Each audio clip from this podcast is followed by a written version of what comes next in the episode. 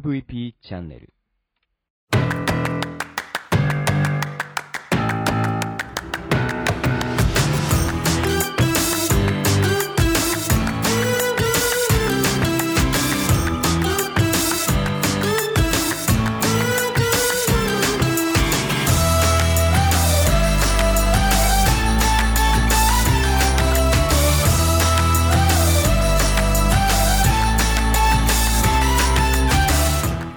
こんにちはブロークンレディオ大海です。この番組は日本の福祉を可愛くしたいをコンセプトに活動している私が仕事やものづくりのことなど日々の自虐ネタ満載でお届けする壊れたラジオ。誰も止められないデンジャラスドンな番組ブロークンレディオ。それじゃあスタートします。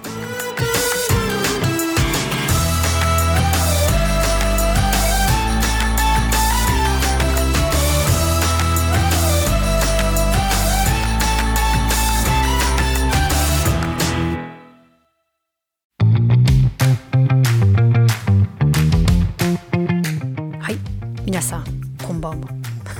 珍しく今日は夕方やってます、やっとねいろいろ落ち着いて今日はねちょっと掃除をしてすっきりさせてじゃあちょっと収録しよう。でこの後は久々に兄とあのグローバルブラザーズをねあの収録しようと思ってるんだけどなんかやっとなんか落ち着いてきましたね。よかった。しかもまだ12月下旬になってない。偉い。ねえ毎年なんか大晦日もうかうかしてられないような仕事の仕方をしてたから。なんとなくねこうちゃんとどどういう風にルーティンを重ねてどういう風にこう稼いでいくかみたいなね。あと自分の体力の限界がどの辺なのかぐらいはね。やっと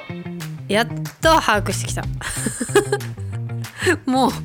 このこんなこんな年になってっていう感じですけどでもなんかさっきあのラジオ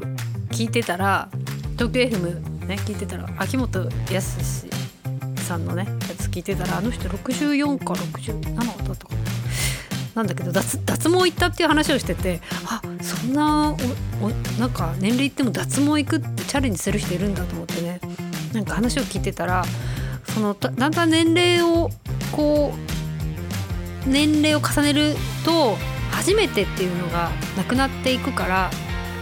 初めては年を取るにつれてこうもっと経験していかなきゃいけない。この年で初めてを何個経験できるかみたいな話をしててあここれだなと思いましたね。多分なんか自分も新しいことやろうっていうよりも知らないことをやってみたい。やったことないことをやってみたいみたいなね。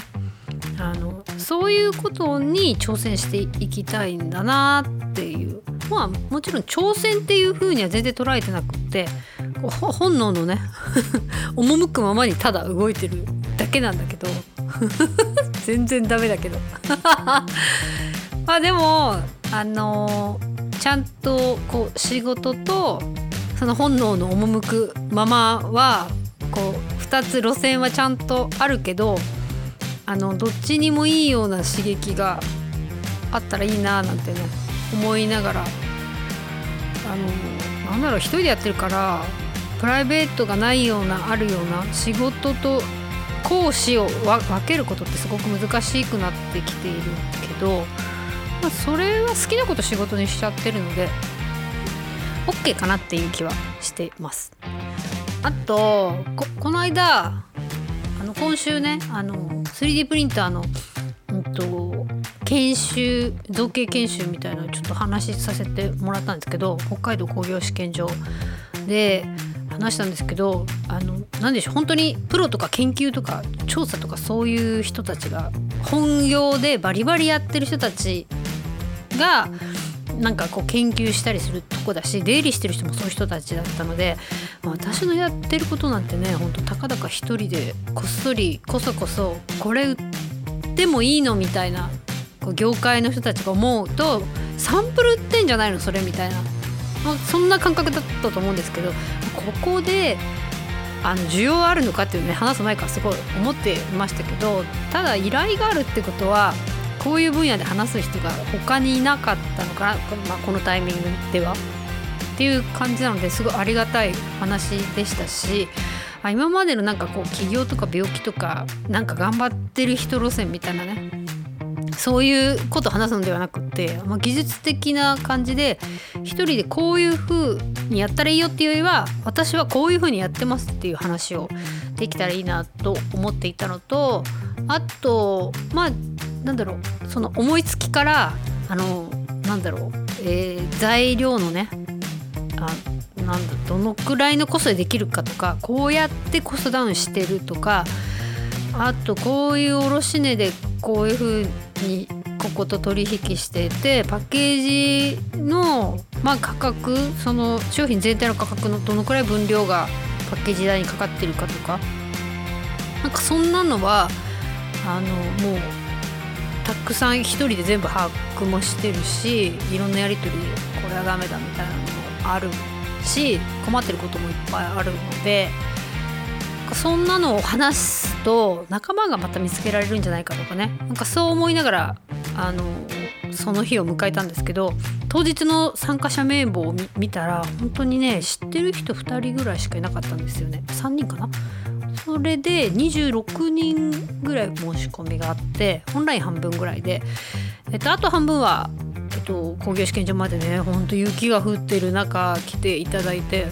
本当オンラインでもいいだろうにここまで来るってことは、まあ、何かしら聞きたいと思ってくれたんじゃないかなって思ったので、まあ、ちょっとあの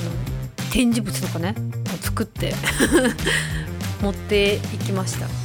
そしたら、まあ、始まる前にもう展示とか見てもらいたいなと思って見たらあの会話がねもうめちゃくちゃみんな具体的なの。これこれなんどんなフィラメントってそのね材料とかの話だったりこれキロいくらとかこれはどういう風に出力してるんですかとかうんと何ていう機種使ってるんですかとか すごい楽しかったですねマニアみんなマニアすぎたしみんな 3D プリンター持ってたしあのどれほど安いやつでどう活用してるかっていうのはねすごい面白かったですね。だって高いのはちゃんとできて当然だしまあそれなりですよ。まあ何千万とかいう機械とかをねみんな使っていて、まあ、それだって壊れたらすごいお金かかりますからね。かまあ自分で話してて思ったけど私はどれだけ安い 3D プリンターでどこまで性能を引き出せるかっていうのに挑戦してる気がした。そしてちょっと壊れてもあのメンテナンス料がやっぱ安い。あのすごい多くの人が使ってる機種だしそれに対してのこうなんだろうメンテするフィルム壊れたりしてるのもやっぱ安いのであなんか高い機種買わなくてもいいなってなおさら最強持ってきましたね。あの別にあの世の中の人たちがねあのテレビと一緒ですよあの 3D プリンターも 2K4K6K8K って言って 8K まで出ててすごいみたいな出てるんだけど私が使ってるのは 2K でだけど、まあ、それでも工業試験場でこうスキャンするとものすごい細かいデータまで出るんですよ。でそういうねポリゴン数って言うんですけどその数字が多いければ多いほどその繊細に細かくその情報をそこから取ってるんだけどこれねここまで情報を取ってきてくれてもパソコンがあのコスト私がね造形する時にたくさんいっぺんにやりたいからプリントしたいからね。このワンプレートのとこにクマ1匹じゃなくて10匹とかいっぺんにやりたい。そうするとクマ1匹のポリゴン数っていうのがすごく多くってそれが10匹あるとものすごいデータの重さになるんですよね。そうするとねパソコンが落ちる。パソコン落ちちゃったら全あの造形のこうデータ作れないんですよね。こうスライサーっていうねこうな何回でこれを作るかみたいなのがあるんだけどそうなるとこの繊細でスキャンしたのにすごい細かくスキャンしたのにそれをちょっとあのポリガン数を減らすっていう作業をしていかないとパソコンドンってすぐね落ちちゃうのでなんかそうなってくるとなんかあの、まあ、どこでせめぎ合いっていうかって感じなんですポリゴン数が今の例えばスキャンしたものが半分になったとしても見た目、えっと、造形した時にそんなに分かんないんですよ。あの一般の人たちが目で見て分かる範囲では全然ないのでなので本当に最新式の新しい高額なものが必要かって言ったら全然そうじゃないなっていうのはすごい実感あですね。まあ、あとは何を求めるかって言ったら使いやすさうん、で今もともとレジンで作る液体のねあの光造形の 3D プリンター使ってずっとやってましたけど最近その FDM っていうプラスチックの樹脂をこう溶かして、えー、ニョロニョロニョロってこう積んでいくあのよくいわゆる本当に 3D プリンターっていうのをみんなが見てるものを買ったんだけどこれがね本当に簡単すぎてあのメンテナンスがねあの普段のこう出力からプリント終わるまでその後の後処理とかすごい簡単なのであのもしか私が先にこっちをやってたら光造形が面倒くさくてしょうがなかったような気はします。すごいあの洗ったり乾かしたりあの硬化させたり硬化って固めるね。すごい面倒くさいことなので。まあやり方としては順番に良かったし今うちにある 3D プリンター一番高くても6万円ぐらいなので本当にえー、っとその辺はねなんだろうお手お手頃じゃないですか。ミシンだって普通に買ったら20万はしますからね。ちょっといいの買ってコンピューターミシン買ったら30万するから、まあ、そう思ったら 3D プリンターめちゃくちゃ安い。いやみんないるんか知らないけどあのやっぱりねそしてそこでなんかいろんな質問とかを試験場の人とかがね質問受けてお話ししてましたけどその話を聞いていたら質問されてる方の内容が私だったら答えれるなみたいな。なんかなんだろう私だったらって言い方わかんないけどいいのかわかんないけどあの結局ものすごい回数とものすごい失敗 失敗と成功を繰り返してるのであのそのことに関してはすごい喋れますよみたいなね。あの自分の培ってきたあの失敗という経験の山の大きさをその時感じた。ちょっとこれいくらでも喋れるなとか思いながら聞いてましたね。材料のコストだったり色だったりこうやったら失敗したんだよみたいなね。これはなんか誰かの役に立てそうな気がするなっていうのねすごい実感しました。うん。なんかこれ喋りたいこと喋ってるけどまあいつもだけどこの情報についてくれる人がいるのかな。わかんないけど 3D プリンターのことで話したい人がいたら是非なんかこの新しい Spotify とかだとあの音声で返信できたりいろいろできるみたいなので、まあ、もしくは何かねあの一緒に話したいわ。って人いたら 連絡ください。